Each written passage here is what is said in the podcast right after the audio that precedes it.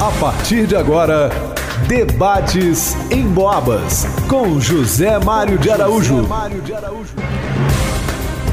Com prazer, alegria e satisfação, estou abraçando e cumprimentando você, sintonizado aqui na 92,7.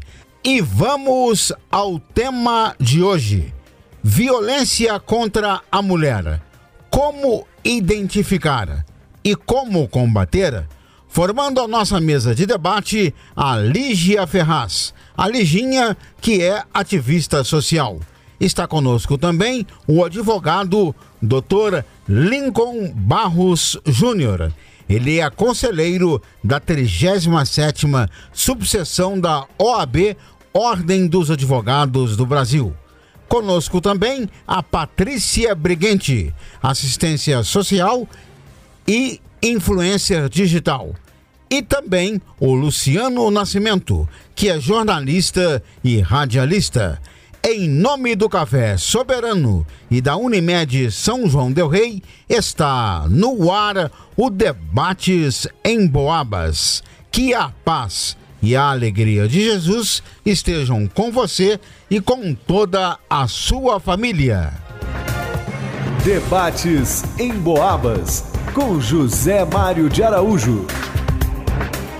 E inicialmente eu começo a conversar com a Patrícia Brigante. Patrícia, para você, em linhas gerais, para começar, o que, que é a violência contra a mulher? Obrigado pela sua presença, bom dia. Obrigado, Zé Mário, pelo convite. É, queria cumprimentar todos da mesa e também os nossos ouvintes. É muito bom estar aqui com vocês. Zé Mário, a gente sabe que a violência da mulher ela está relacionada com vários tipos de situações. Tem a violência física, que é realmente a violência é, que agride o corpo da mulher, né, de alguma forma. Tem a violência psicológica e emocional, que é aquela que causa muitas marcas né, no emocional da mulher, que é o isolamento, perseguição, humilhação, não é? manipulação, chantagem. E tem também é, a violência patrimonial, que é aquela retenção, subtração de, de, de documentos, de objetos, né? É, não deixa a mulher é, receber seus recursos econômicos e tem a violência sexual, que em geral é a mais que todo mundo percebe, né? As outras são mais sutis. A violência sexual que a gente já sabe qual que é, né? Então existem essas várias vários tipos de violência. Tem também a moral, né? Que inclui difamação, injúria, calúnia. Tudo isso é violência contra a mulher. Bem, e agora a primeira participação do advogado, o doutor Lincoln. E para o senhor, doutor Lincoln, o que, que é essa violência contra a mulher? Obrigado pela sua presença, bom dia. Bom dia, Zé Mário, bom dia a todos os ouvintes da Rádio Emboabas. É, primeiramente, agradecer o convite, um debate de extrema importância. Temos aqui duas mulheres representando, com lugar de fala, uma possibilidade muito grande de trazer aos ouvintes é, o contexto que eu consigo enxergar, né, não tendo lugar de fala por não ser mulher, mas eu consigo enxergar esse contexto no meio jurídico, né, muito bem esclarecido pela Patrícia. Existem diversas formas de violência contra a mulher e muitas das vezes essa é a dificuldade que a população tem de entender que alguma pessoa ou ela mesma está passando por uma situação de violência, justamente porque é difícil de identificar em alguns pontos Existem sentimentos, emoções envolvidas. É, e a violência à mulher, hoje, né, num contexto jurídico, a gente sabe que existe uma proteção maior pela lei. Hoje a gente tem uma lei que é muito conhecida, né, de nome Lei Maria da Penha, que visa uma proteção maior à mulher. Atualmente a gente já tem é, é, questões dentro do judiciário, até mesmo na polícia, é, para tentar trazer um pouco mais esse enfoque da proteção especial que a mulher precisa, justamente por conta da sua vulnerabilidade no contexto social, histórico que a gente vive. É, e é exatamente isso que a Patrícia falou, né? São várias nuances da violência contra a mulher. Não é somente a agressão. A gente vê muito nos bastidores, no escritório, dentro do judiciário, situações do tipo: eu não encostei nela, né? Mas aí quando a gente vai começando a entender a situação, o caso, às vezes a violência está ali de retirar o poder patrimonial daquela mulher, deixar ela sem dinheiro durante toda a vida e depender exclusivamente do dinheiro que o marido entrega nas mãos para poder fazer uma compra do, do, lar mesmo, que vai beneficiar a família toda. É, então são várias formas de violência contra a mulher.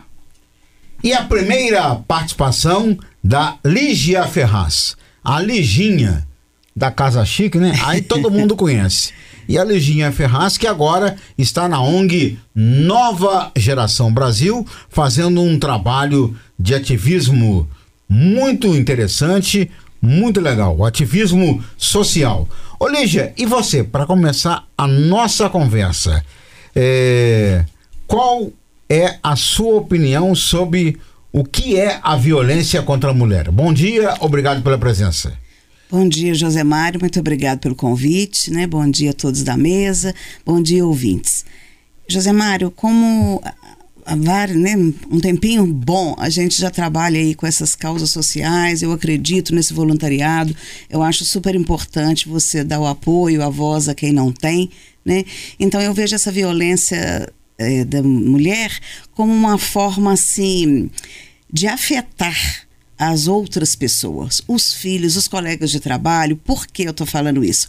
Porque, como foi falado, bem falado aí, né, pela Patrícia, doutor Lincoln, é, as formas são várias. Às vezes você vê brigando por essa violência patrimonial, numa separação, os filhos vendo aquela briga por conta de valores, ou, é, valores financeiros, né, não outros valores. É, no caso também, às vezes aquele pai ou mãe que chegam ali embriagados, nervosos, agitados, você olha aquela criança lá, então então a gente, eu fico muito preocupada com a voz do silêncio com a alfabetização do olhar, para que a gente possa interpretar aquilo que não é dito, porque é muito fácil a gente compreender, perceber e julgar os gritos, os estresses, os nervosismos, mas o que está por trás é uma coisa assim que eu acho muito importante. Essa violência contra a mulher, eu acho muito importante que a gente perceba no dia a dia eh, as consequências, você perceba os olhares diferenciados, você perceba eh, o excesso de nervosismo, o excesso de estresse,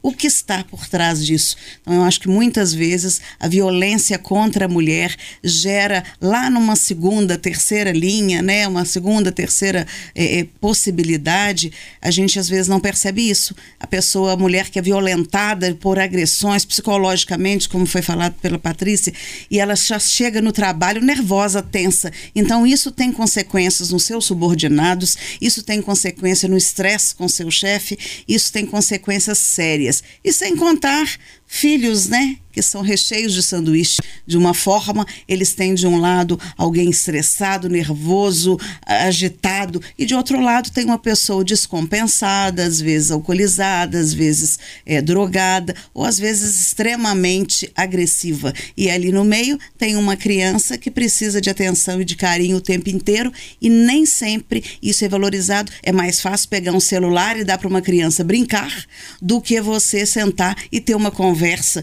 com um adolescente, com uma criança. Então, muito cuidado, gente, com essa atenção que nós precisamos, porque tem todo o tempo pessoas querendo adotar. Por que, que eu resolvi fazer o programa no dia de hoje? Eu não tinha percebido. E aí, eu comecei a sentir uma coisa é, e comecei a perceber que eu ligava no jornalismo aqui da rádio, estão lá as ocorrências contra os homens, mulheres que foram agredidas de alguma forma. Comecei a acompanhar no Zap, né? É, principalmente no Zap, no WhatsApp, essa questão da violência contra a mulher. E aí eu fiquei boquiaberto, Luciano. Porque todos os dias, não é um dia assim, outro não, todos os dias, principalmente via WhatsApp, você tem violência contra a mulher onde a PM, a Polícia Militar, é acionada. E não só por esse motivo, né? Hoje, além de nós termos a Delegacia da Mulher aqui na cidade, nós temos dentro da Polícia Militar um setor que só cuida disso. Tem o Sargento Bento, a Claudileia, é, existe até viatura separada só para lidar com a violência contra a mulher. Ô Luciano Nascimento, como é que você vê isso? A sua colocação inicial. Obrigado pela presença, bom dia. Muito bom dia, José Mário. Antes de tudo, muito obrigado também pelo convite para estar aqui mais uma vez. É sempre um privilégio, uma honra poder falar com o ouvinte da Rádio Moabas. Quero dar meu bom dia, meu, minha saudação também a cada um dos convidados, a Lígia, né? Satisfação conhecê-la. E, prazer maior ainda saber que você é uma das colaboradoras da ONG Nova Geração, né? Que é um trabalho exponencial e especial, né? Que está fazendo assim, uma diferença muito grande em São João del Rei a, a ONG está lá no Tijuco, no residencial Dom Lucas, né, pertinho ali dos Risoletas 1 e 2, e eu tenho um vizinho do São Geraldo que é aluno de vocês lá, né? Você vê, a coisa tem que ser muito boa, né, para a pessoa sair de São Geraldo, um adolescente ter a disposição de sair de São Geraldo. Eu descobri ontem, inclusive, eu vi com a, com a camisa da, da ONG e perguntei, você está na nova geração? Ele falou, e falou sorrindo. Eu fiquei feliz, né, porque eu sei que os frutos, os trabalhos de vocês são muito bons. É, satisfação também revela, Patrícia, né? Patrícia eu já conheço há muitos anos, esposa do meu dileto amigo Hugo Briguente. E aí aproveito, Patrícia, que já te conheço há muito tempo e com todo o respeito e consideração que tem ao Hugo também, é destacar o lado bom para um início de debate como esse. Nunca ouvi falar que essa mulher foi agredida. Uhum. né, Patrícia? É, é ela que está concordando e o maridão está sorrindo ali. né? Olha que coisa boa. Né? Eu acredito que já tem uns 30 anos de casados. 32. Patrícia. Aí, tá vendo? Eu conheço. É. 32 anos de casados. Nunca ouvi falar. Nunca vi Patrícia reclamando de Hugo. Nós não temos uma proximidade hoje tão grande, né, Patrícia? Mas um, alguns anos atrás, num mesmo ambiente religioso, nós tivemos um período de convivência, mas nunca ouvi. E se eu tivesse acontecido, mesmo que ela não reclamasse ou ele tentasse esconder, alguém diria, porque as pessoas Sim. contam. né? Então é possível ter um relacionamento saudável, né? ter um relacionamento de paz, de tranquilidade. E satisfação também ver o Dr. Lincoln aqui, porque esse cara é um. Esse cara, ó, que verdade, né? chama de doutor e já chama de cara logo em seguida. É que o Lincoln eu conheci primeiramente dentro da APAC, né? Ele é um dos voluntários da APAC e eu também sou voluntário. E depois comecei a conhecer o trabalho dele como advogado através das redes sociais. E é um batalhador, assim, e compra umas brigas que pouca gente teria coragem de comprar, né, doutor? Então isso é muito bom. Ao mesmo tempo, minha saudação ao Zé, ao, ao, ao Netinho aqui também, e ao ouvinte que está em casa. Olha, Zé Mário, é, eu venho aqui ao programa com uma certa recorrência e, e os temas são sempre os mais diversificados e as, algumas vezes eu não me acho à altura né, do tema do debate ou então à altura dos convidados a, que estão à mesa também.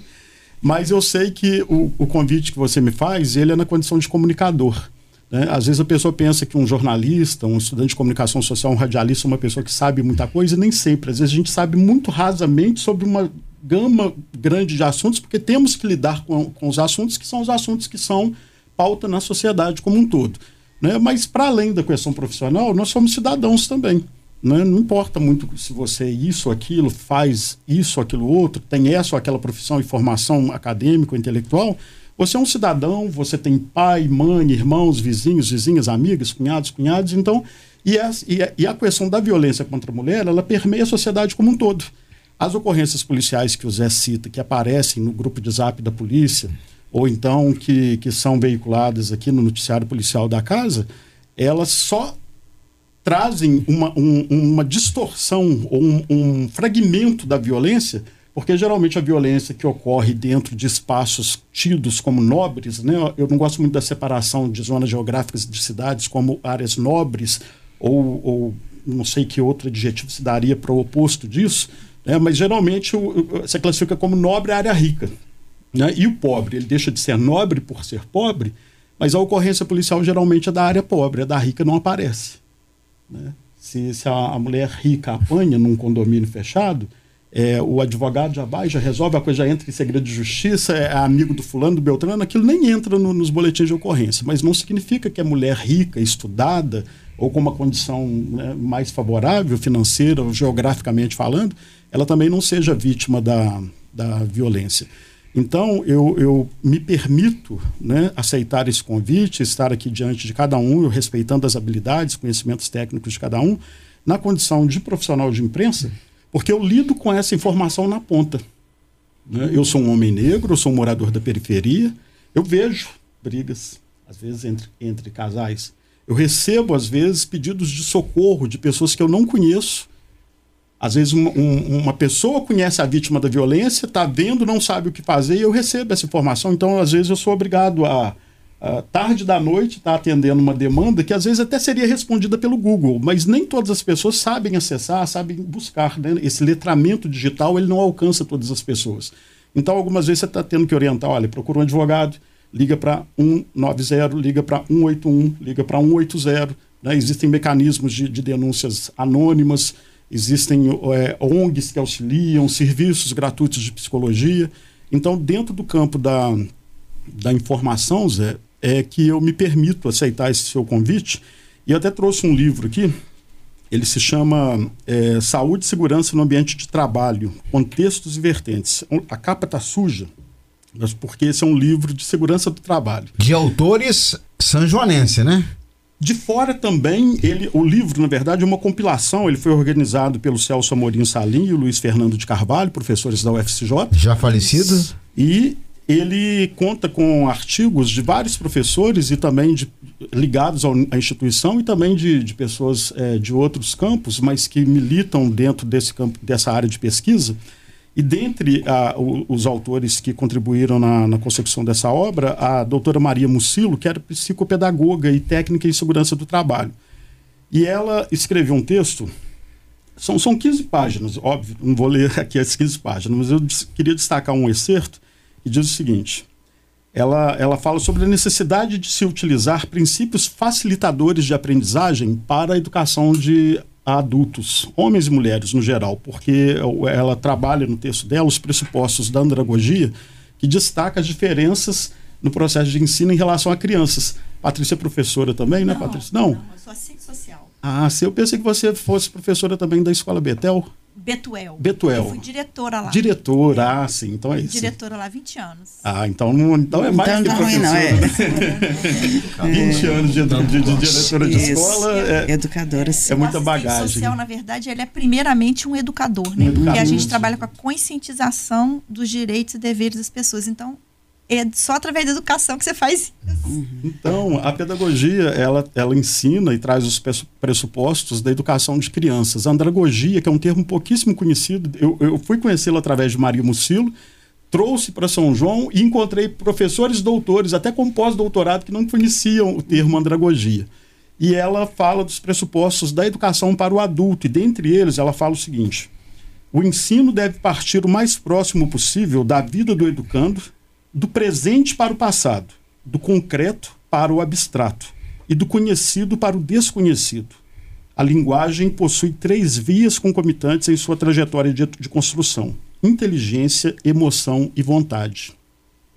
E eu utilizei esses conhecimentos que a doutora ensina aqui, principalmente esse aspecto do concreto para o abstrato, no meu estágio de segurança do trabalho. Estudei no IFET em Barbacena, em 2003 e 2004, e foi incrível o resultado. Então, eu sempre tenho usado esses pressupostos dela e eu quis trazer essa temática hoje aqui, porque, enquanto comunicador social, eu gostaria de trazer casos concretos, sem citar nomes, obviamente, preservando a identidade e a, a, o ambiente pessoal né, de, cada, de cada uma das pessoas, mas histórias concretas, algumas trágicas, inclusive, mas que a, a, partir dela nós pudéssemos também é, dialogar e o, o Lincoln nos, nos, daria, por exemplo, uma, uma sugestão de como uma pessoa poderia ter se conduzido por, por meio da, da, justiça, né? Patrícia, Lígia também, ou, e, especialmente como mulheres, né?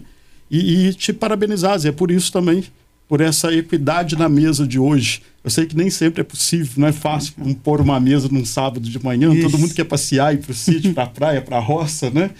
Mas é, é bom estar num debate pertinente, atinente à questão das mulheres e ter mulheres aqui também com lugar de fala, porque às vezes o homem erra nisso. A violência já começa aí. Você vai falar de mulher e não chama a mulher para falar. Isso Ô, que você falou é, é, a, é a, a, o resumo do que é educação. Isso aí é tudo aí. Educação é isso Educação aí. Educação é isso. Antes, antes do intervalo comercial, eu volto ao doutor Lincoln.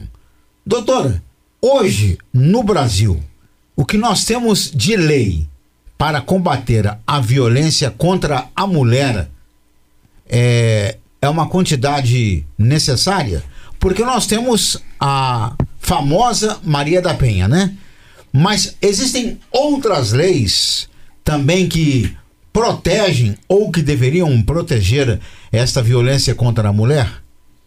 É, Zé Mário, vamos lá, né? É muito pertinente, Luciano. É, agradeço né, a, as informações trazidas né, pelo senhor e é né, essa proximidade que a gente já tem desde lá, de quando eu fui encarregado de segurança da PAC, voluntário, o senhor também, enquanto voluntário, né, traz a possibilidade da gente tirar esse doutor aí do, do início, né? Até porque eu sempre falo com o pessoal que, que a gente não tem nem essa, esse título, né? Uhum. Exceto poucos que chegaram a fazer, estudar ao ponto de, de, de terem um doutorado.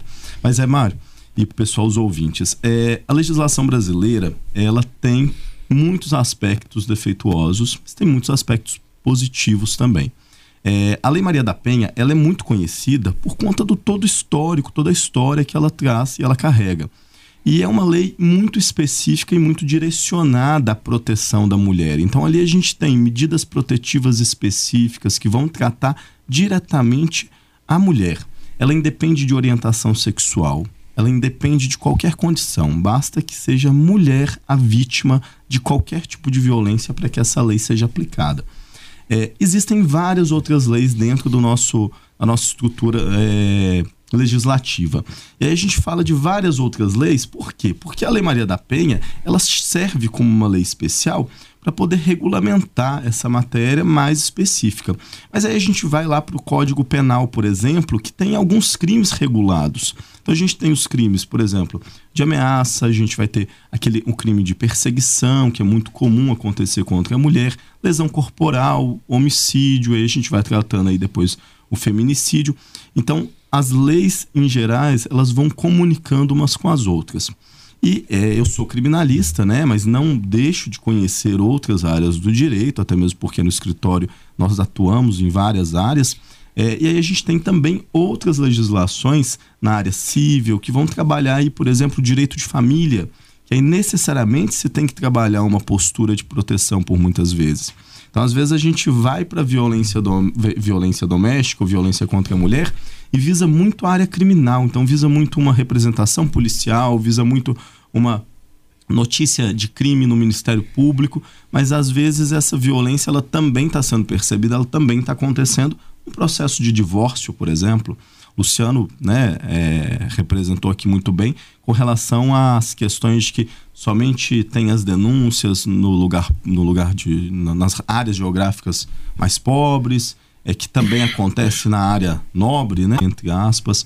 É, mas isso acontece o tempo todo. Então, muitas vezes a gente, claro que tudo resguardado o sigilo, muitas vezes a gente em atuação verifica um procedimento de divórcio onde está tendo uma sonegação gravíssima por parte do homem de patrimônios por conta da decorrência histórica, né? Todo a, o contexto dentro daquele ambiente familiar onde a mulher não tinha possibilidade de opinar sobre o, patrimônio, por exemplo.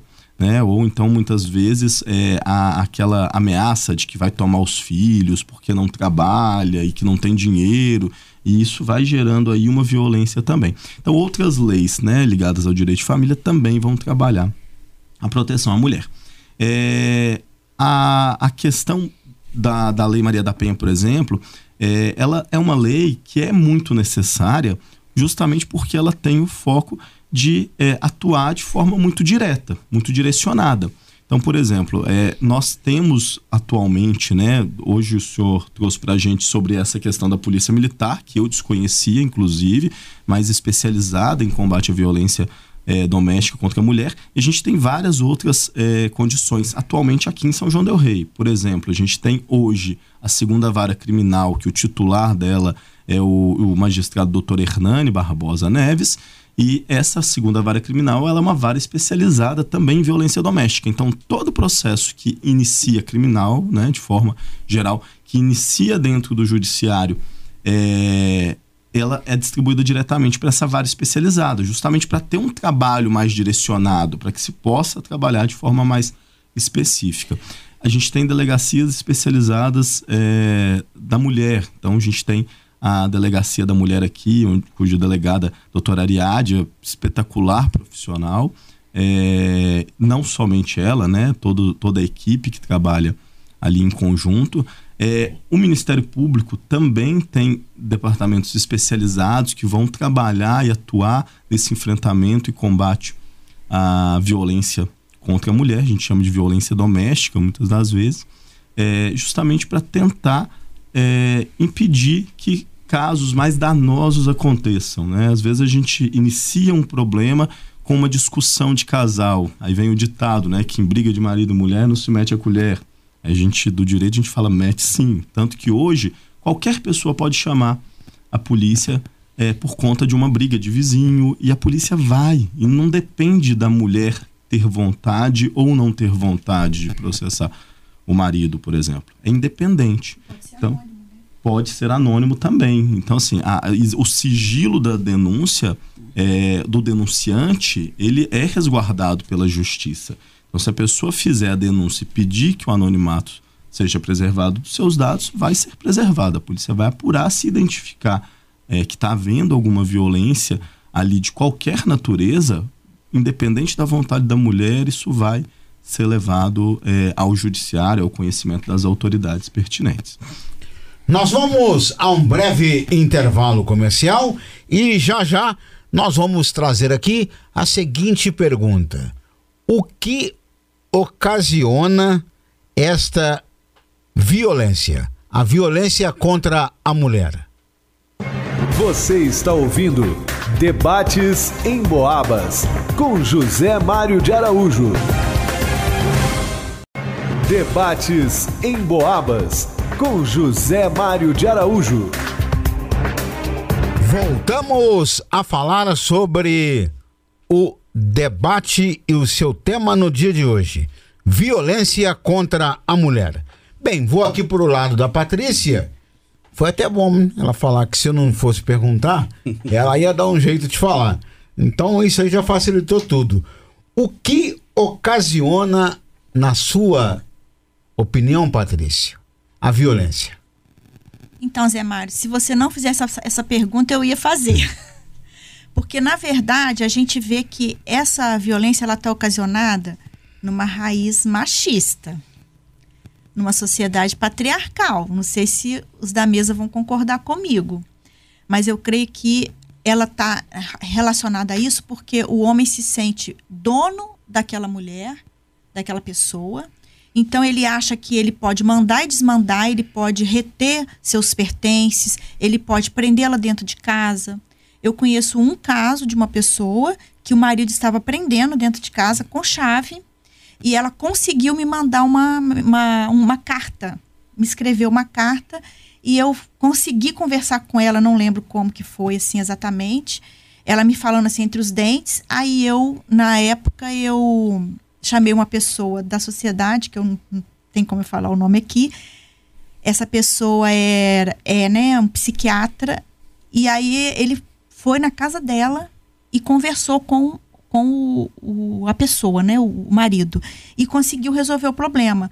Porque, na verdade, a pessoa, o, o agressor, ele se sente dono daquela pessoa, ele se sente mais poderoso, é, realmente é mais força, né? Porque o, o homem tem mais força que a mulher.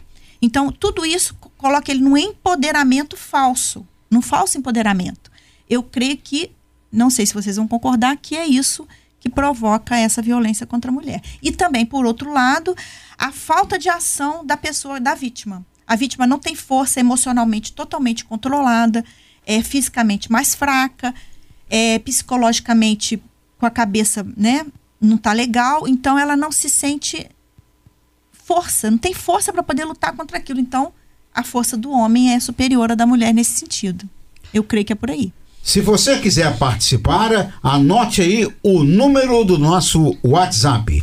Você pode mandar uma mensagem com voz ou uma mensagem escrita. 98807 1927. Você confere 988071927. Mande para cá o seu WhatsApp.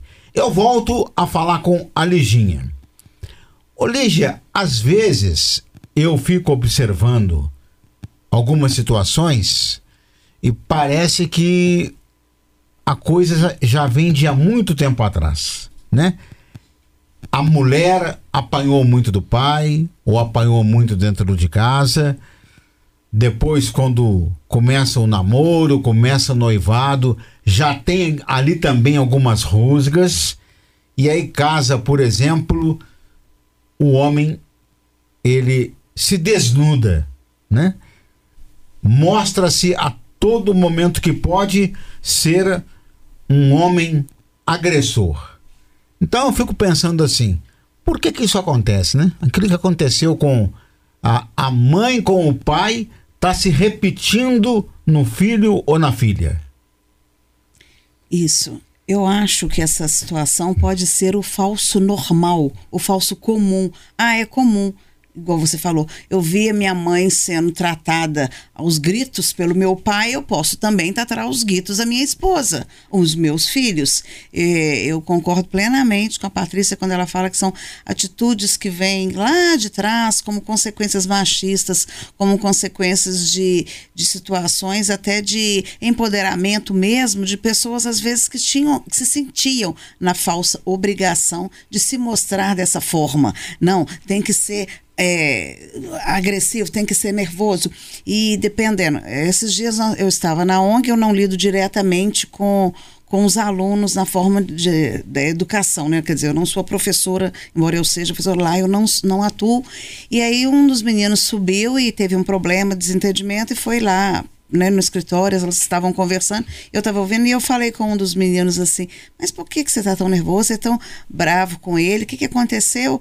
Pelo que vocês estão falando, foi uma situação tão comum.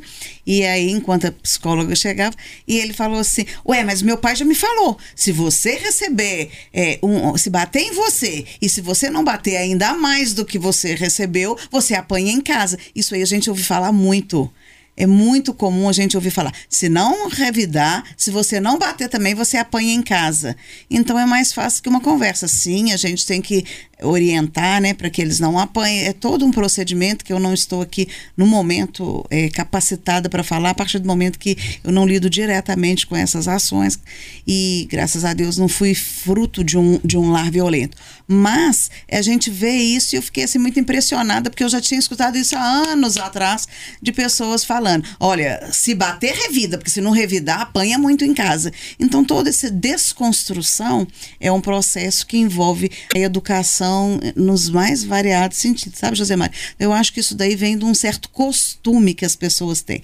E foi falado também, acho que pelo doutor Lincoln, pela Patrícia também, por exemplo, às vezes uma pessoa sofre uma agressão, uma esposa está sofrendo agressão, uma filha, né? Alguém, hoje em dia, com as dificuldades nos casamentos, tem que ter até muito cu é, cu cuidado, porque talvez o Tolinco seja mais capacitado para falar do que eu, mas as violências que sofrem pelos padrastos, pela, pelas pessoas que estão no quarto, quinto relacionamento, então você não sabe que violência que pode ser assexual, mas também a violência não só violência sexual, mas a violência violência é, desse patrimônio, a violência desse, dessa situação assim de agressividade. Então, a, a consequência é tratada como se fosse causa quando ela não é.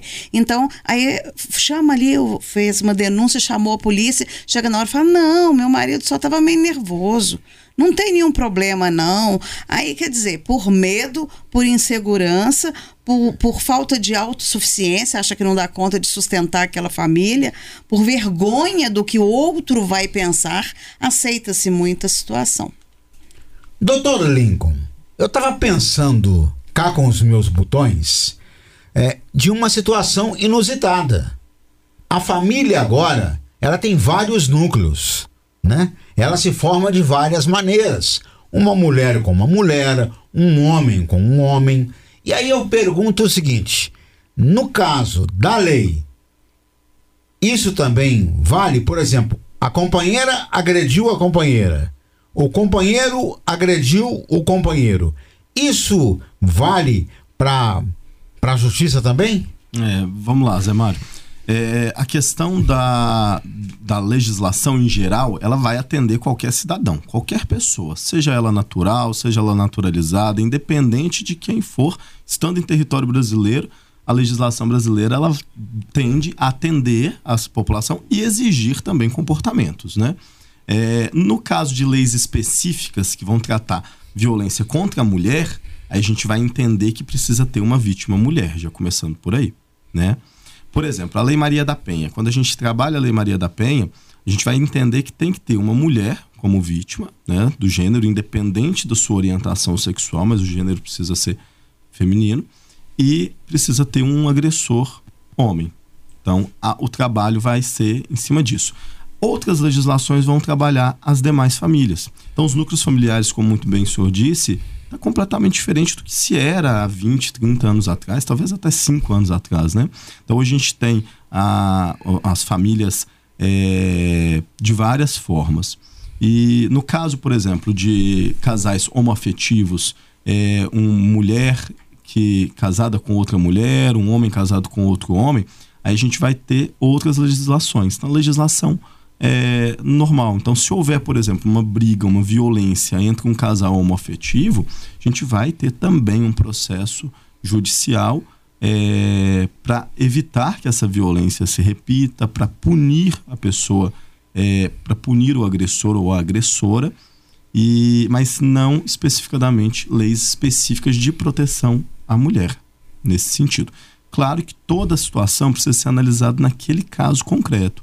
Então, por exemplo, se a gente tem uma delegacia especializada em mulher, é, essa mulher ela vai ter um acolhimento maior ali naquele local, naquele ambiente. Por conta das pessoas estarem mais bem preparadas, por conta do ambiente ser diferenciado e por conta da própria mulher se sentir mais à vontade ao chegar numa delegacia especializada, diferente de chegar numa delegacia que não é especializada. Então, se for vítima mulher, ela vai ter esse tratamento é, diferenciado, sim. Luciano Nascimento, qual a sua opinião sobre este ponto colocado aqui? Zé Mário, eu gostaria de aproveitar o, esse espaço, né? E, e o, o rádio é um espaço muito nobre, não falo só na condição de radialista, mas também na, na condição de ouvinte, que é o primeiro passo para que você se torne radialista, e eu costumo dizer que quem ouve rádio é o melhor radialista que eu conheço. Né? As, os melhores radialistas que eu conheço foram antes bons ouvintes. E algumas pessoas que nunca falaram ao microfone de uma emissora de rádio, às vezes são melhores que alguns que falam. Né? Então, eu, eu fiquei preocupado com, com a forma de utilização desse tempo. A gente costuma dizer que, que o tempo é dinheiro, né? Agora, no rádio, ele tem uma peculiaridade. É, um segundo no rádio, é, a gente chama de buraco. Se, se der um silêncio, se pararem de falar, se não tiver uma música, né? Em casa, as pessoas.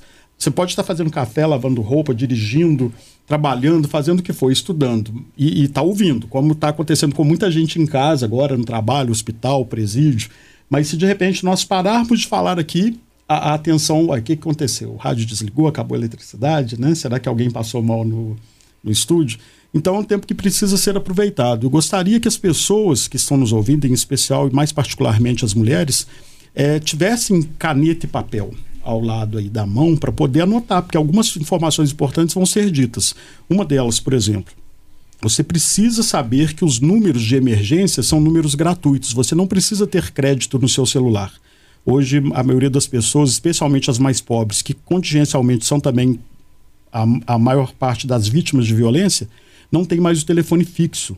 Né? Mas, pelo menos, um aparelho celular costuma ter em casa.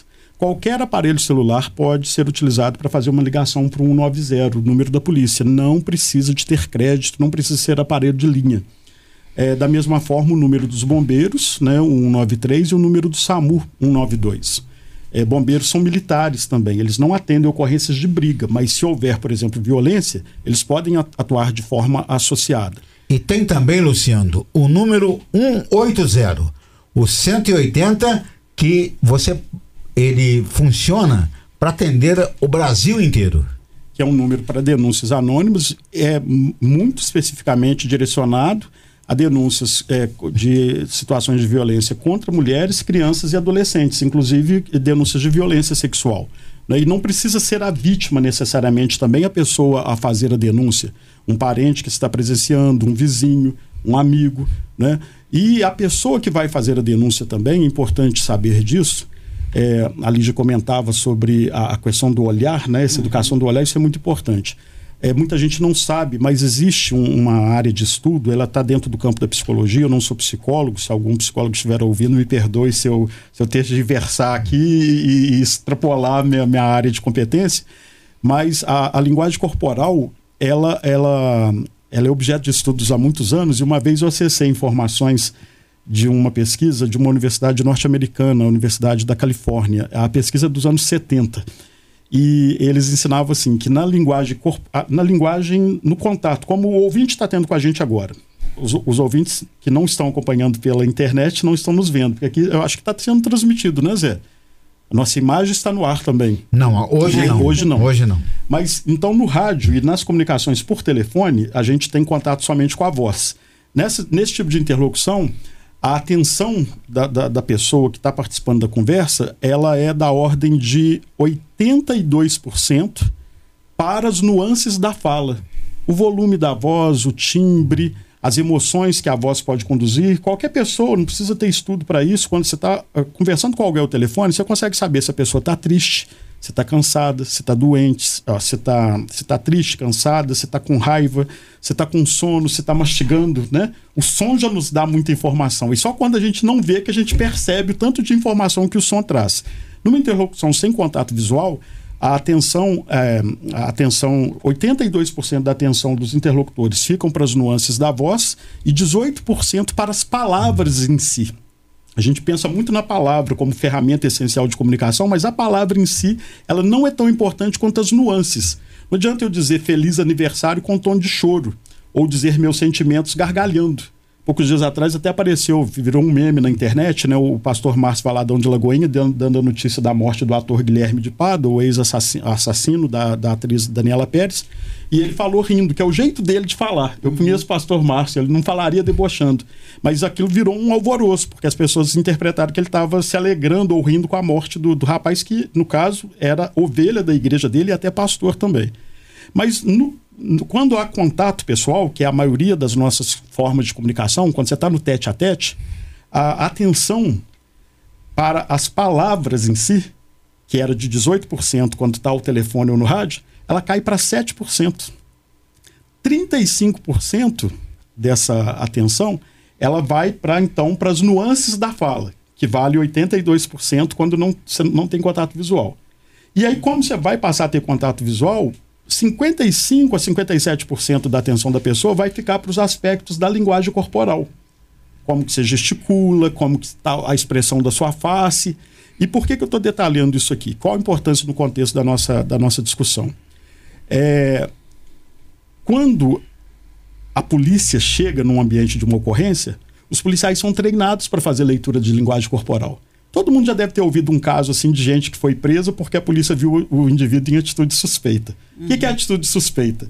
A pessoa que está devendo, que está fazendo alguma coisa errada, ela pode estar numa praça. A hora que a polícia passa, ela, ela muda. Ela reage de uma forma que os policiais são treinados para perceber.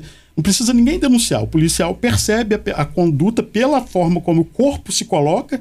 Né? A linguagem corporal dá muita notícia. E dá mais notícia do que as palavras e do que as nuances da voz.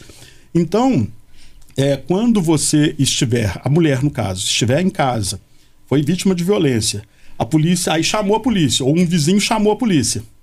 E enquanto a polícia chega, aí eu vou para o caso concreto agora, sem citar nomes.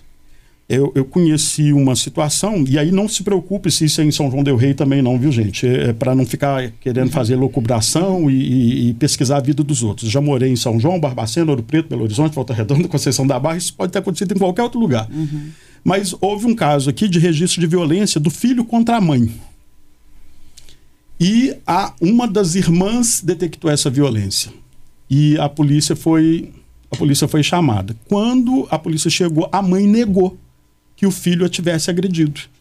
Já é um absurdo você pensar num filho batendo numa mãe. Mas por que, que essa mãe negou que, que havia agressão? Entre a violência sofrida e a chegada das autoridades, esse mesmo filho ameaçou a mãe dizendo que se ela contasse que ele tinha batido, ele mataria o outro filho. Hoje eu interpreto esse indivíduo, porque eu fui até forçado por circunstâncias onde eu mesmo acabei sendo agredido e ofendido também, é, a pesquisar e fazer leituras sobre sociopatia, psicopatia e narcisismo. E esse indivíduo, hoje, eu compartilhei informações também com uma amiga psicóloga, ela me falou se ele encaixa em sociopatia. E depois eu vi descrições sobre narcisismo e eu fiquei assim, impressionado como parecia um molde da personalidade das atitudes desse cidadão. O, o, o, narcisista ele usa esse, esse, esse tipo de mecanismo com, com muita frequência. Ele tenta julgar a culpa em cima da outra pessoa e faz medo na outra pessoa. Então a mãe não quer ver um filho assassinado, como não quer ver um filho matando outra pessoa também, sendo filho dela ou não. Então ela preferia esconder essa, essa violência. Numa outra situação, uma mulher foi vítima de violência sexual por parte do próprio irmão mais velho. E esse irmão mais velho que violentava a irmã obrigava ela, obrigava essa jovem, essa moça, no caso, ela era ainda uma criança, à prática de atos libidinosos sob a ameaça de que, se ela revelasse alguém, ele mataria a mãe.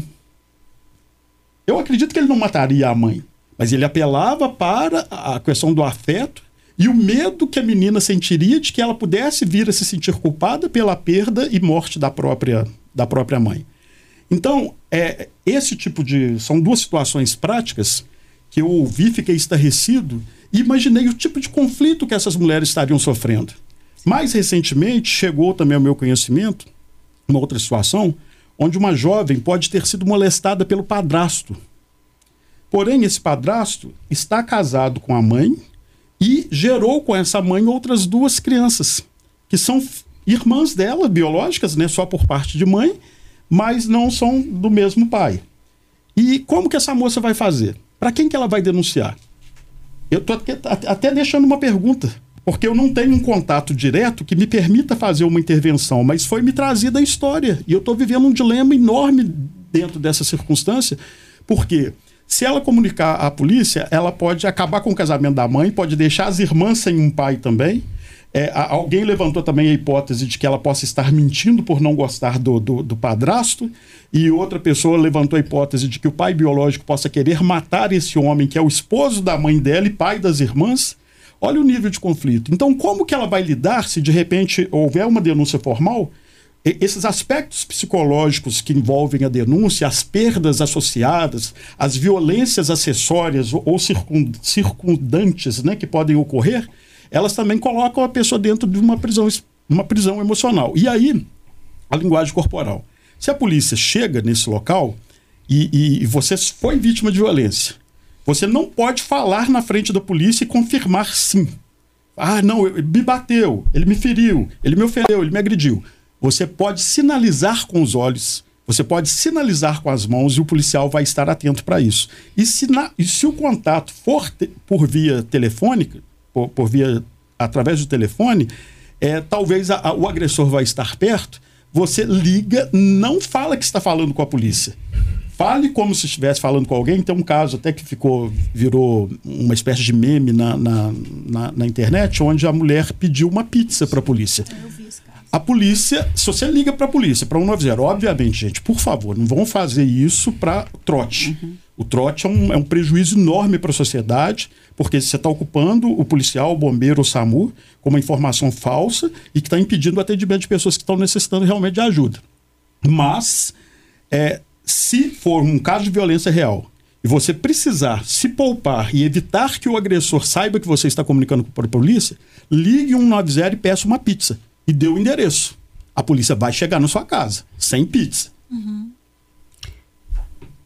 Nós vamos a um breve intervalo comercial e na volta nós vamos destacar aqui alguns pontos que você vai nos ajudar a dizer se são um tipo de violência ou não.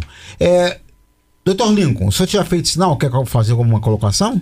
Só a colocação de que, é, Zé Mário, né, todos os ouvintes, é, existem vários mecanismos, várias formas de é, denunciar violência de qualquer natureza, especialmente violência contra a mulher. Então nós temos 190, 180, que já foi falado. É, existe o sigilo dos dados do denunciante, né? Muitas vezes as pessoas têm medo porque eles perguntam quem está falando e aí você tem medo de falar o seu nome, não tem problema, porque os dados vão ficar em sigilo do denunciante. Existe a possibilidade de se procurar diretamente o órgão do Ministério Público, aqui em São João del Rei, lá no alto da 8 de dezembro, em cima do fórum. É possível procurar até uma autoridade judiciária, como um juiz, e pedir, uma, uma, pedir ajuda nesse sentido. É possível também procurar a Defensoria Pública do Estado de Minas Gerais. São João del Rio, eu tenho plena certeza que são defensores públicos extremamente capacitados, são meus amigos pessoais, pessoas extremamente profissionais, da mais alta qualidade de trabalho. É possível também procurar diretamente a delegacia, e lá tem a delegacia de acolhimento à mulher, né, como a gente já falou aqui. É, são inúmeras formas de se procurar ajuda, não é somente o 190 Delegacia é. Civil de São João está na Leite de Castro, mas ali é atendimento de emergências, né, em frente ao cemitério. A outra delegacia, é, é, esse atendimento específico para mulheres, é ali na, no Jardim América também? Isso, é ali no Jardim América. Aquela que tem em frente o batalhão da PM, que na verdade até né, tem informação de que vai se mudar aqui para o centro da cidade, é próximo ao shopping. É, aquela ali, ela atualmente ela atua no plantão. Então, registro de boletins de ocorrência de várias naturezas, eles vão acontecer ali. E o plantão noturno de finais de semanas e feriados também. Mas a especializada mesmo, ela vai estar tá nessa, nessa outra delegacia, que eu acho que é mais pertinente, que a mulher se dirige até lá. Eu não sei o endereço, mas a gente pode olhar aqui daqui a pouco. Mas é um pouco para frente, entrando à esquerda ali. É é do lado de onde antigamente era o Ministério Público Federal. Duas, duas ruas à, à frente do cemitério municipal, né? no Isso. sentido da Vila São Paulo, dentro do bairro Jardim América. No, quem vai do centro para a colônia né, vai estar, tá, se tiver de carro, vai estar tá na, na, contramão aqui, né, pra gente, mas virando à esquerda. Eu, eu também não me lembro o nome exato. É, e, lá, e, lá, tem uma subida, mas é uma subida muito pequena. Não, né, não que, muito tranquilo ali. Que... Tá muito perto do batalhão da polícia, mas eu, eu, eu queria. É... Ah, e outra coisa, você falou em polícia. É, a polícia militar, você pode também procurar presencialmente. Sim. E, e eu tô sabendo que a polícia militar não está deixando escapar nada.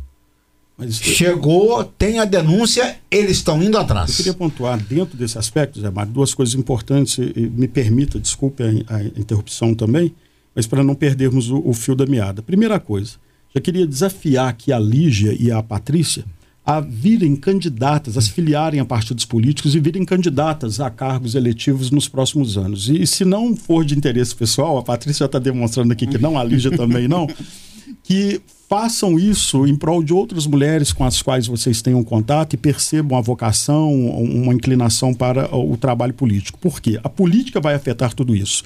São João del Rei, Zé Mário, está vivendo um, uma, vou chamar de epidemia né, de, de escuridão Várias ruas da cidade estão com áreas muito escuras, as lâmpadas não estão sendo trocadas. Não sei se são lâmpadas de baixa qualidade, porque eu nunca vi tanta lâmpada queimada numa cidade como eu estou vendo atualmente em São João. E periferia, centro, Avenida Leite Castro.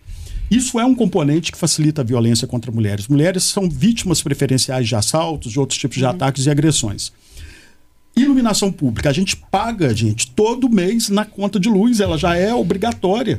E o dinheiro é específico para cuidar de, de, colocação de postes e, e, e, e, manutenção de lâmpadas queimadas. Existe empresa contratada para isso. Então, e, são milhões, não é pouco dinheiro, não. Imagina uma cidade como São João Del Rei, com mais de 30 mil contribuintes todos os meses.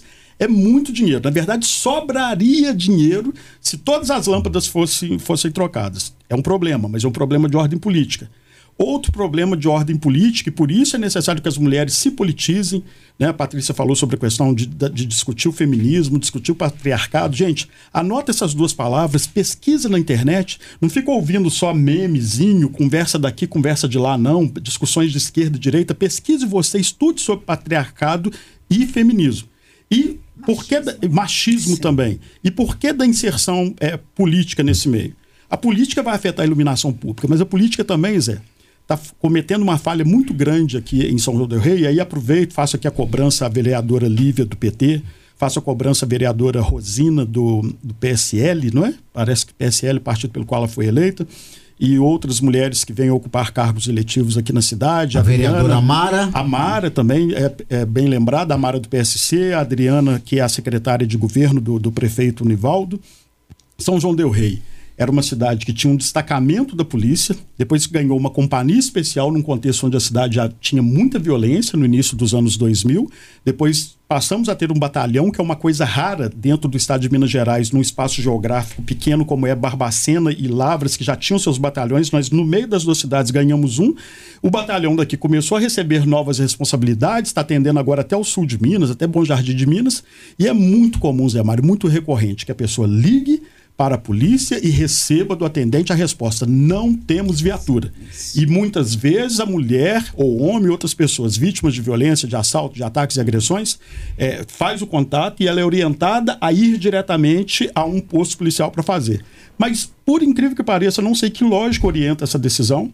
Esse registro não pode ser feito no batalhão da Leite Castro. Uma opção é aqui perto do estúdio da rádio, na antiga rodoviária, que tem um destacamento policial, mas que nem sempre está aberto. E dependendo do horário, a pessoa de São João Del Rei, com quase 100 mil habitantes, precisa se deslocar até Santa Cruz de Minas. Nem todo mundo tem dinheiro para pagar um Uber, pagar um mototáxi. Algumas vezes a pessoa é até conduzida na viatura policial e tem que voltar de madrugada. É, não tem carro, não tem dinheiro, e aí fica exposta também um novo risco de violência, dependendo de quem ela, ela, ela denunciou. Uhum. Né? Por que, que São João Del Rei você não pode fazer diretamente? Né? Você liga, não tem viatura. Você vai pessoalmente, não pode ser, não pode ser atendido. E isso é uma decisão que, que é passada pela política. Então nós precisamos que eu chamei as mulheres, mas os homens também têm essa responsabilidade, os outros vereadores, de criar condições para que haja atendimento presencial em São João del Rei, que ele seja 24 horas e também nos finais de semana, que são os momentos de maior ocorrência, porque boa parte dessas brigas que, que tem como consequência atos de violência, acontece nos finais de semana onde há maior consumo de álcool e drogas Sim. e festas, e realização de festas e encontros familiares. Nós vamos ao intervalo comercial e na volta trazer aqui alguns pontos interessantes. Quando a mulher sofre violência. Você está ouvindo Debates em Boabas com José Mário de Araújo. Debates em Boabas com José Mário de Araújo. Estamos voltando falando sobre a violência contra a mulher. E agora eu vou reservar um espaçozinho aqui para Patrícia e para Liginha. Tem aqui uma pergunta que é a seguinte: Você sofre violência doméstica? E aí vem alguns pontos alencados, que eu vou pedir a Patrícia para comentar depois, o mesmo acontecendo com a Liginha. Primeiro, ele tenta lhe afastar de amigos, parentes e vizinhos. Ele diz que você não precisa estudar ou trabalhar. Você tem medo de ficar sozinha com seu namorado, marido ou companheiro? Você se sente acuada? As brigas e agressões estão ficando cada vez mais frequentes e mais graves. Durante as brigas, ele parece ficar sem controle. Ele destrói seus objetos, roupas, fotos, documentos, móveis ou seus instrumentos de trabalho. Ele faz questão de lhe contar que tem uma arma ou a exibe para você, ele tem envolvimento com criminosos e lhe ameaça dizendo que alguém fará o serviço sujo por ele, maltrata ou mata seus animais de estimação. Quando você tenta se separar, ele fica telefonando, faz escândalo na porta da sua casa ou trabalho pedindo mais uma chance? Ele ameaça seus parentes e amigos? E agora, essa aqui que parece ser a mais forte. Ele diz que se você não for, não for dele, não será mais de ninguém. Zé Mário, você falou todos os sinais aí, eu acho que esqueci, acho que você não esqueceu de nenhum. Porque, na verdade, essa, esse, o abusador, ele começa sutilmente. Ele não vai, ele não já, já não começa já te batendo, não. Ele começa com coisas simples, coisas bo bobas. E essa violência, ela tem um ciclo. Ela começa com uma palavra áspera, aí vai evoluindo para um xingamento, aí daqui a pouco. Isso não tem também um, um prazo determinado, não. Pode acontecer, da, dali um ano acontece outra coisa, dali dois meses outra coisa, e aquilo ali vai aumentando a quantidade de violência e vai aument, diminuindo o prazo, o período de uma para outra. Então a gente tem que estar muito atento a esse ciclo da violência. É tudo isso aí que você falou.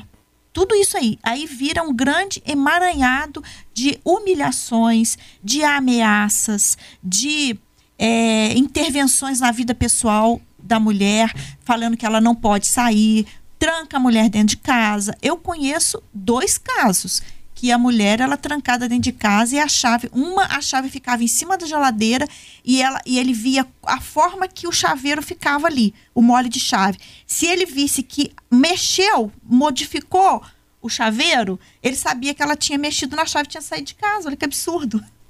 Até que ela foi imaginando, foi pensando, foi refletindo. E falou assim, gente, ele está me trancando dentro de casa. E, outras coisas, não deixava ela trabalhar, isso aí que você falou. Então, ô Zé Mário, a coisa é sutil. Não começa de um, uma hora para outra já a pessoa batendo na mulher, não. Já, porque a gente acha que violência contra a mulher é só a física. Não. É tudo isso aí que você falou. A mulher tem que estar tá muito atenta. Então, eu queria só falar os sinais. Preste atenção. Ele tem um comportamento controlador sobre você ele quer saber sobre cada passo que você dá, com quem você fala, onde você vai. Ele costuma te colocar para baixo com críticas, com xingamentos, comentários em público que te deixam intimidada, que te deixa é, constrangida. Ele tem expectativas irreais sobre você. Por exemplo, você tem que ser perfeita dentro do que ele considera perfeição, não o que você acha que é perfeito, né? E te exige isso, né? E quando você não atende as expectativas dele, acontecem as agressões, os xingamentos, etc. Outra coisa, gente, o ciúme é visível. Ciúme, assim, é, é, exagerado, né? E as acusações de traição são constantes. Então, ao mesmo tempo que ele fala que não, não quero que você use essa roupa porque as pessoas estão te olhando, para de passar batom porque não é, né, não é mulher que, que direita não usa batom, e sei lá, fala mil coisas, né? E começa a cercear a sua forma de vestir, as coisas que você usa, as suas roupas. Então, isso também é violência. E te acusa de traição. Você está me traindo, né? Ah, eu vi que você, a gente estava na rua, você passou, olhou para tal pessoa. Então, começa a te acusar de traição. E falar que eu, eu, eu faço isso porque eu te amo muito, que eu tenho muito ciúme pra, de você. Gente, ciúme não é sinal de amor. Tem nada a ver uma coisa com a outra. Ciúme é puro egoísmo. Então não existe esse negócio de, ah, ele tem um ciúme de mim, não pode me ver, nem conversando com fulano, morre de ciúme. Ciúme também pode ser doença, né? Com certeza. Eu, eu não queria falar, mas é por conta da doença mesmo. É isso aí. Ô, Liginha, e você? O que, que você achou dessa listagem aqui? Eu achei concordo, né? Eu acho que essa listagem é uma prerrogativa de todas as situações e é, é muito importante essa atenção com essa, gra, com essa graduação, né? Com essa gradatividade, justamente porque no início acha bonito, né? Nossa, ele sentiu ciúme de mim, tá apaixonado mesmo, tá morrendo de ciúme. Ah, é alguma coisa, né? Hoje ele ficou, gritou, achou ruim comigo por alguma situação, mas me deu um buquê de flor. Ele estava nervoso. Coitado, tá tendo tanto trabalho, problema no trabalho, tá tendo tanta dificuldade, né? Então, essa aceitação, eu acho que é, é a conivência, né? Eu acho que a pessoa aceita uma vez, aceita a segunda vez, a terceira, então essa consequência vai lá na frente, né? Como foi falado aqui pelo Luciano também, essa linguagem corporal, essa situação. Então, para combinar até estratégias, se a pessoa está percebendo isso, que ela sabe aonde vai chegar, ela começar a se proteger. Se já estiver num grau de violência, de repente a gente já ouviu falar de pessoas que combinam entre familiares, amigos, situações. Se estiver acontecendo alguma coisa diferenciada em casa, vai mandar aquele código via celular, ou, ou né, combina aí uma emotion, que hoje tem esses rostinhos, essas coisas. Combina, que aí vai saber, alguma coisa está acontecendo na pessoa. Aí você combina com familiares, com os irmãos, com vizinhos, com quem quiser. Então são situações que a gente vai vendo no dia a dia, mas por essa aceitação. Então aquilo que hoje você acha, o namoro está começando desse jeito, todas as situações elas começam assim. Elas são pequenas. A pessoa, por exemplo, um alcoólatra, ele não começa bebendo um litro, dois litros. Você vai casar com uma pessoa, ah, adora uma festa. De repente, ele adora uma festa, mas ele adora a bebida que está naquela festa. Então, você hoje vai percebendo e vai melhorar, vai mudar. Não, é toda uma intensidade. Então, você vê aquilo que você está sendo disposto a passar. Eu acho que essa violência aí, eu não sei se a mesma pessoa concorda, mas eu acho que muitas vezes a primeira listagem é o próprio nome é a própria pessoa. Porque você está se violentando quando você aceita uma situação dessa. Você está sendo conivente com uma pessoa que é violenta, então você está sendo preparado para isso. Ah, eu vou casar, porque aí casando a gente mora junto, eu vou dar um jeito na pessoa. Não, você não vai dar um jeito na pessoa, você pode dar um jeito em você, né? A gente não tem como é, é, transformar totalmente o outro, você tem como informar. Agora, o que o outro vai fazer já não é, depende dele. Eu acho que essa conivência aí, já, Mário, eu acho que você citou bastante, foi, foi bastante persuasiva essas essas colocações, eu acho que a atenção que a pessoa, os ouvintes que estão agora, né, preste atenção, eu estou nessa rota, eu estou me colocando nessa situação de risco também, eu estou dando esse primeiro passo nessa areia movediça, talvez estejam e não estiveram ainda essa consciência. Tomam um café comigo, estão tomando um Emboabas a Shirley Nogueira Chitarra, lá na rua João Costa, no bairro das Fábricas. O Vicentinho Cabeleireiro, o Vicentinho na rua 7 de setembro, em Matozinhos. O Marcelo Cipriani, o Marcelo do Tatá, lá na colônia do Marçal. E o casal Rosângela e Chiquinho, na Vila Belisário Leite. Todas e todas tomando comigo o café em Boabas, seu café para toda hora.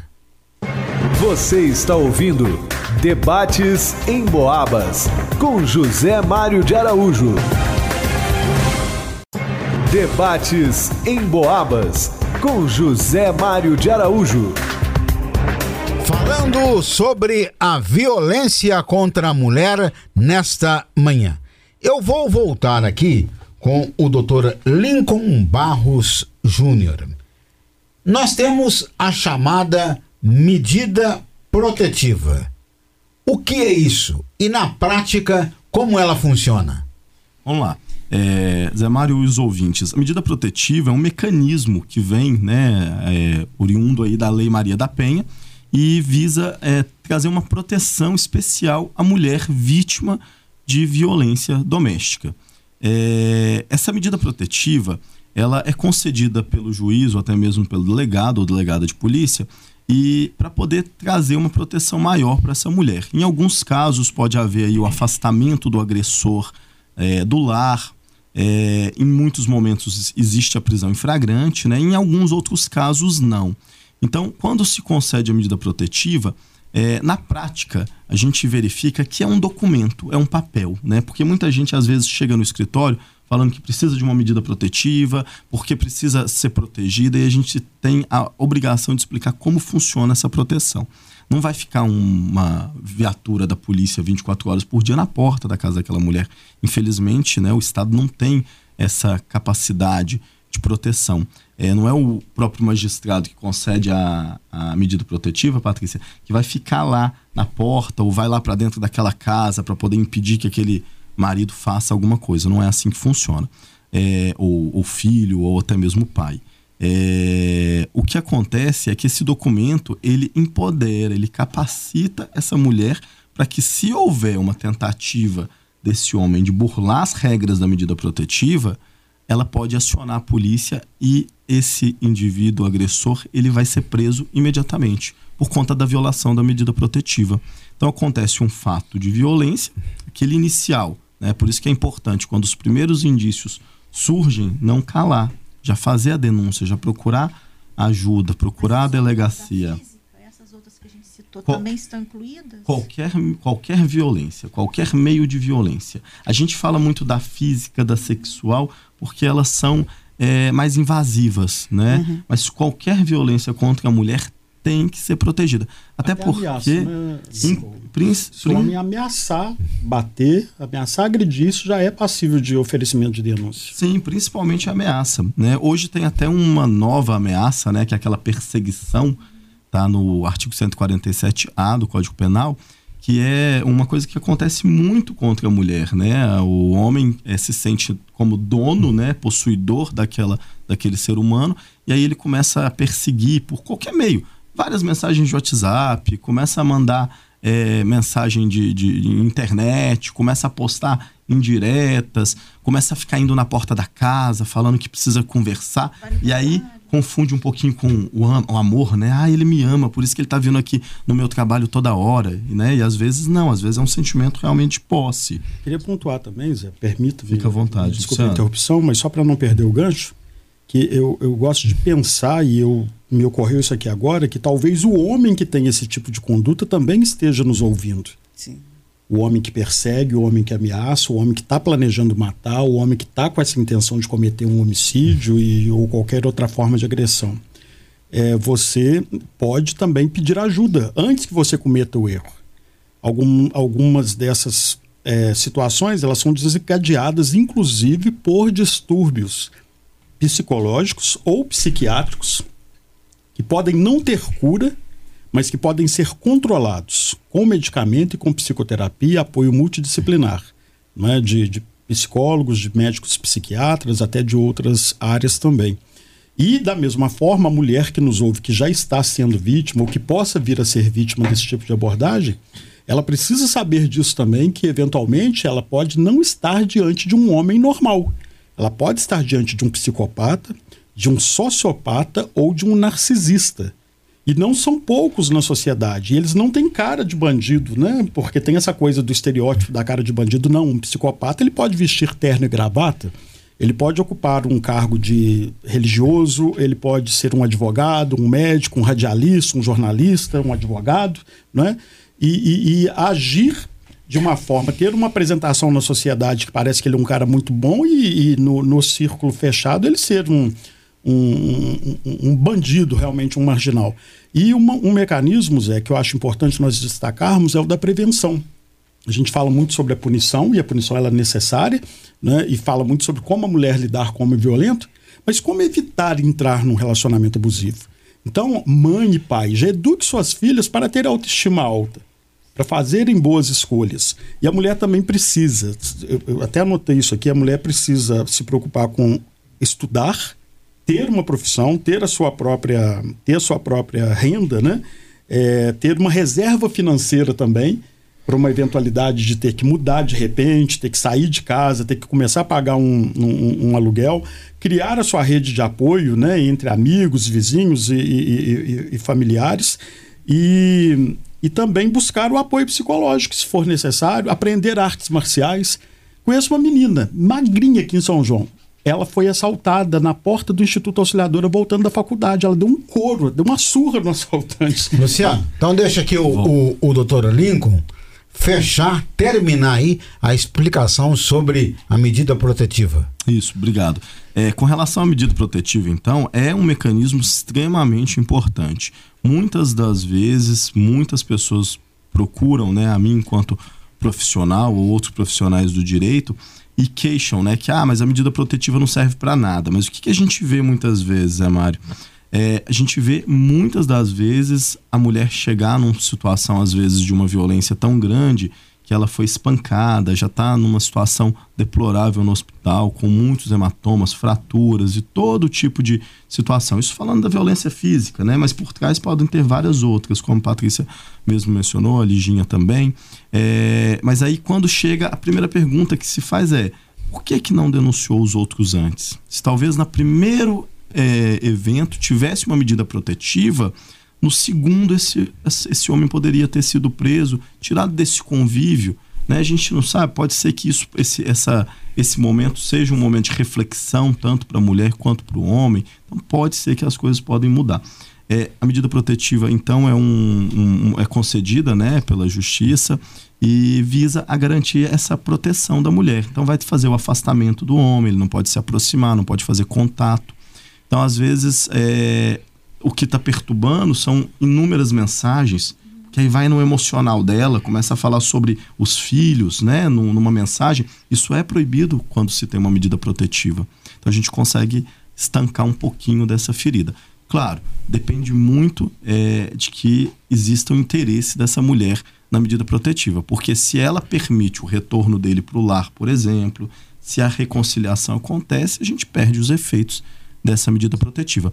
Mas se há a, a violência inicial, é recomendado que se procure as autoridades, procure em qualquer âmbito e se peça uma medida protetiva, porque vai garantir muitas vezes essa medida protetiva que vai impedir que chegue ao extremo e aconteça o que a gente chama de feminicídio, né? A, o, o, o assassinato, né? o homicídio de uma mulher em razão de ser mulher. Patrícia, vamos tentar falar uma coisa aqui que é lógica, mas em muitas oportunidades, né? deixa de lado de ser lógica para ser uma coisa emocional, que é o que o, o Dr. Lincoln colocou agora, né? A pessoa vai chegando com um sapatinho de pelúcia e achando que está tudo bem, que não aconteceu nada. Por que, que a violência contra a mulher precisa ser combatida? Exatamente para a mulher ela ter essa consciência, ela criar essa consciência, como vocês falaram, né? Que trabalhar com, com a família, com a filha, o que, que você conversa com a sua filha sobre relacionamento? O que, que você passa para ela?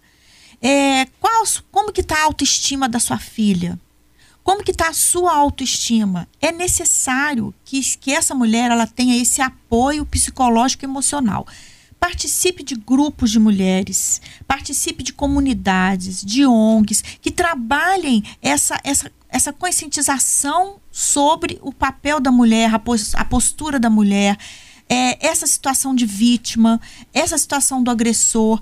É, eu coloquei algumas coisas aqui que eu acho que tem tudo a ver com o combate a essa, essa violência, né?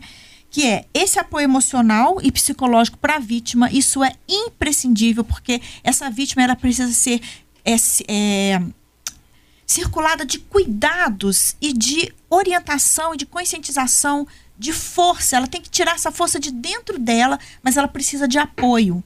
E ela precisa de um atendimento psicológico, ela precisa de um atendimento, às vezes até psiquiátrico, de um grupo de apoio, de um grupo de mulheres.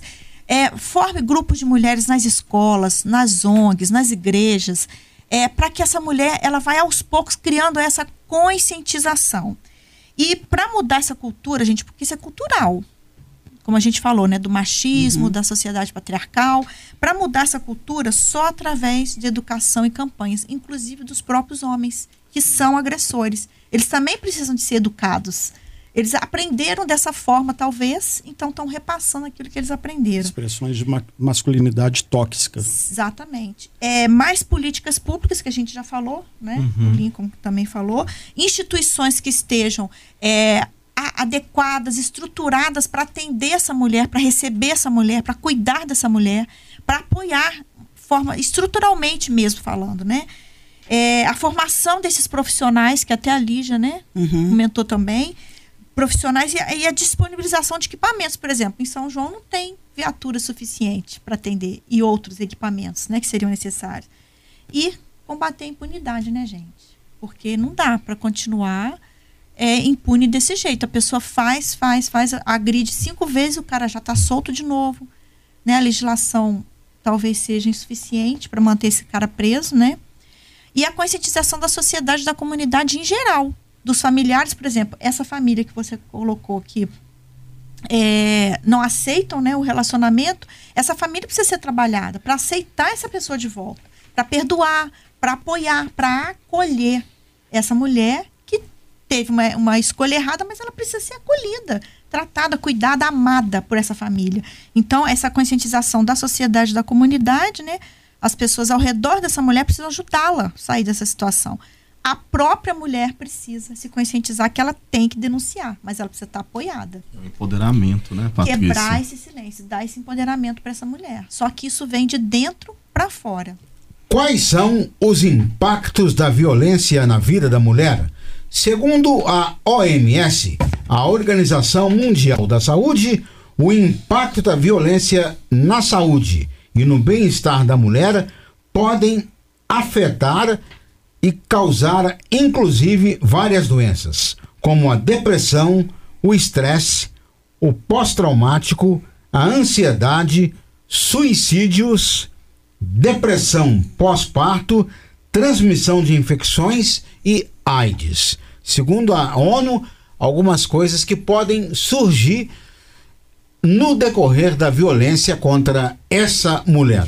Nós temos um ouvinte ali na ponta da linha, no WhatsApp. Vamos abrir o espaço. Bom dia, Zé Mário de Araújo. Estou ouvindo o seu debate sobre violência é, contra mulheres. Eu, eu, eu, já sofri violência várias vezes. É, meu, primeiramente, meu, meu nome é Maria Aparecida, bom pastor. Bom dia para vocês todos. Eu tenho 64 anos. Eu fui agredida verbalmente pelo um dos meus irmãos e uma vez ele queria até me acertar um, um cinzeiro de madeira, que é peso, peso de porta, na casa da minha mãe. Então ele, ele me chamou de tudo enquanto é nome feio. E sem motivo. Aí, aí na segunda vez que ele, que ele me provocou, me, me, que ele me agrediu com palavras, eu, eu fui na delegacia. Só que o, o atendente de lá falou assim que se eu não tivesse, não tinha prova, era minha, é, era a minha, a minha acusação contra ele. Era eu e ele. Aí ele falou que no caso a gente tinha que enfrentar o juiz cara a cara, nós dois. Então eu, eu não fui bem atendida lá na delegacia civil, não. A delegada da mulher não estava lá. Falaram para mim que ela que ela que ela estava ela tinha acho que estava de férias, não sei que ela não estava lá. Então eu saí daqui do Bom Pastor, canse, fui até lá na delegacia longe para fazer uma denúncia e não foi nada resolvido. Aí eu, aí eu larguei para lá. E agora ele está. A minha mãe faleceu já há quatro meses. Ele está trancando, a, trancou a porta, trancou a casa da minha mãe. Não tirou o que ele interessava, ele tirou para ele. As coisas que interessavam, ele tirou para ele, as coisas melhores. Agora ele não quer, já ameaçou, não quer deixar ninguém entrar lá na casa e não, não, ele é tão ignorante que ele não quis ajudar a pagar o, o funeral da minha mãe. É, a parte dele ele não pagou. E, e eu só sei que é isso. Eu, é isso que eu gostaria de discutir no debate. Ele com as pessoas de fora, ele, é, ele é um santinho. Com alguns, porque ele arruma encrenca com outras pessoas também. Mas. Ok, muito obrigado pela sua participação. É, eu posso aqui te dar um caminho com relação às ofensas que ele talvez esteja fazendo contra você. Porque, pelo que eu estou vendo, o trabalho é bem rápido. Na delegacia da mulher ou na polícia militar lá na Polícia Militar, você procura o Sargento Bento ou a Cabo Claudineia. Tá ok? Bem, nós estamos nos aproximando do término do programa. Eu vou dar agora um minuto para cada convidado fazer a consideração final. Aquilo que durante o programa eu não perguntei, aquilo que a pessoa gostaria de ter falado e alguma coisa que também ela pode querer ter. É ampliado a sua linha de raciocínio. Eu começo com a Leginha. Leginha, obrigado pela sua presença aqui. Foi um prazer muito grande te receber. Obrigado pela oportunidade, José Mário. É, eu acho que é importante a gente falar aqui nesse momento sobre esse autocuidado é, e tratar as pessoas como individu é, individualidades. Cada um é um ser humano, então cada caso é um caso. Então que a gente consiga é, nesse momento aqui que nós tivemos, que fique este alerta para as pessoas se questionarem e ver qual é o mecanismo que ela pode adaptar e para as pessoas também. Eu tenho alguém da família, eu tenho algum amigo próximo que precisa desse apoio, porque às vezes a pessoa quer, é uma diferença que foi falada aqui. A vontade, né, o querer é uma coisa e às vezes ela não tem condições para aquilo. Então que a gente perceba essas pessoas. Muito obrigada pela oportunidade e autocuidado é o, é o meu tema que eu queria deixar. Luciano Nascimento, obrigado pela sua presença. Um minutinho. Grato, Zé Mário, pelo convite, grato aos ouvintes pela audiência, os companheiros de mesa também. Vou fechar minha participação, Zé Mário, falando de prevenção e prestando, antes de tudo, minha solidariedade à dona Aparecida e recomendando à senhora, dona Aparecida, que registre boletim de ocorrência preventivo e que também comunique-se com o Conselho do Idoso. A Casa dos Conselhos funciona na rua Amaral Gurgel, no Matozinhos, ao lado do CRAS Matozinhos. Há reuniões mensais. Na sua idade, na condição que a senhora está vivendo, e até por ter exposto publicamente com o nome e bairro no programa de rádio, precisamos é, deixar o registro desse conselho.